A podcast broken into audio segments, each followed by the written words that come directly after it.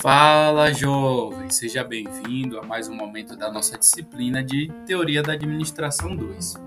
E neste momento, nosso nós vamos falar um pouco sobre as questões ligadas à administração da qualidade. Nós vamos falar algumas particularidades em relação a esse tema, por quanto que a qualidade ela é um tema que necessita de uma exemplificação, de uma percepção, de um entendimento, por quanto que a qualidade ela é tratada, né, é, de diferentes formas, diferentes maneiras.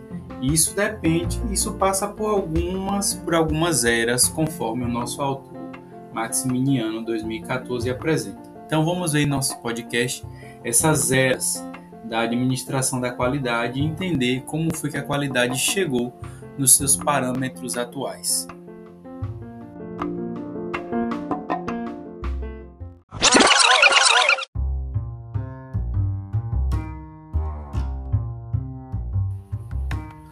Pois bem, com base no autor Maximiliano 2014, o autor defende que a administração da qualidade ela está marcada por três principais eras, que são a inspeção, o controle da qualidade e a qualidade total. Vamos entender um pouco melhor sobre cada uma dessas eras, o que é que essas eras apresentam e trazem para o entendimento da administração da qualidade. Na era da inspeção, consiste em observar o produto para verificar se está em conformidade com as expectativas ou se há necessidade de acontecer um reparo ou até mesmo descarte.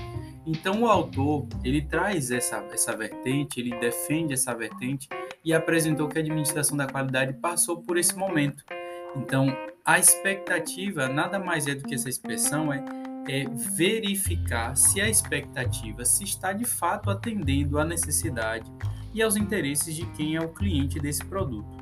Então, cada vez que você confere, por exemplo, o prazo de validade de um produto, você está realizando a inspeção da qualidade, você está percebendo se aquele produto de fato ele está dentro de uma validade aceitável, se, se é possível o consumidor utilizar aquele produto que você está vendendo. Então, a inspeção é uma das fases, uma das eras. A seguinte é o controle, controle estatístico. Por conta da, da evolução, né, da quantidade de máquinas que produzem uma grande quantidade de volumes de produtos, tornou-se impraticável inspecionar uma grande quantidade de produtos, porque são milhares que saem da linha de montagem. Então, nesse âmbito, tornou-se impraticável você fazer a inspeção de todo e qualquer produto numa grande gama de produtos. Então, por conta disso, surgiu aí o controle estatístico da qualidade, em que é escolhida uma quantidade de produtos, faz uma seleção da quantidade que foi produzida daquele lote, é feita uma avaliação nessa amostragem para entender se o lote está dentro das expectativas, dentro daquilo que a organização predeterminou em produzir. Então, ao invés de inspecionar toda a linha de produtos, os milhares de produtos que foram, é, que foram construídos na linha de montagem, é escolhida uma pequena amostra, uma pequena quantidade, porque assim vai ser inspecionada aquela grande quantidade e não vai demorar muito tempo para essa avaliação. E por fim, a qualidade total, em que essa qualidade total está baseada aí na ideia de Feigenbauer e Ishikawa, em que eles, que também o autor Maximiliano apresenta, em que é preciso avaliar o seguinte: o interesse do cliente é o ponto de partida para definir a administração da qualidade, porque cada cliente tem a sua percepção do que é qualidade. É mais barato, é mais caro, é com produto, é matéria-prima melhor, pior. Então, por isso que existem diversos tipos de empresa no mercado. Segundo ponto, a administração exige o envolvimento de todos na empresa. Não é somente um departamento que será responsável pela qualidade. Isso vai desde o alto executivo até o funcionário mais simples da organização. Então, não é um problema apenas de engenheiros, de supervisores, mas sim de todos que vão ajudar na construção desse produto, desse serviço. Então, a administração da qualidade perpassa também por todos os envolvidos.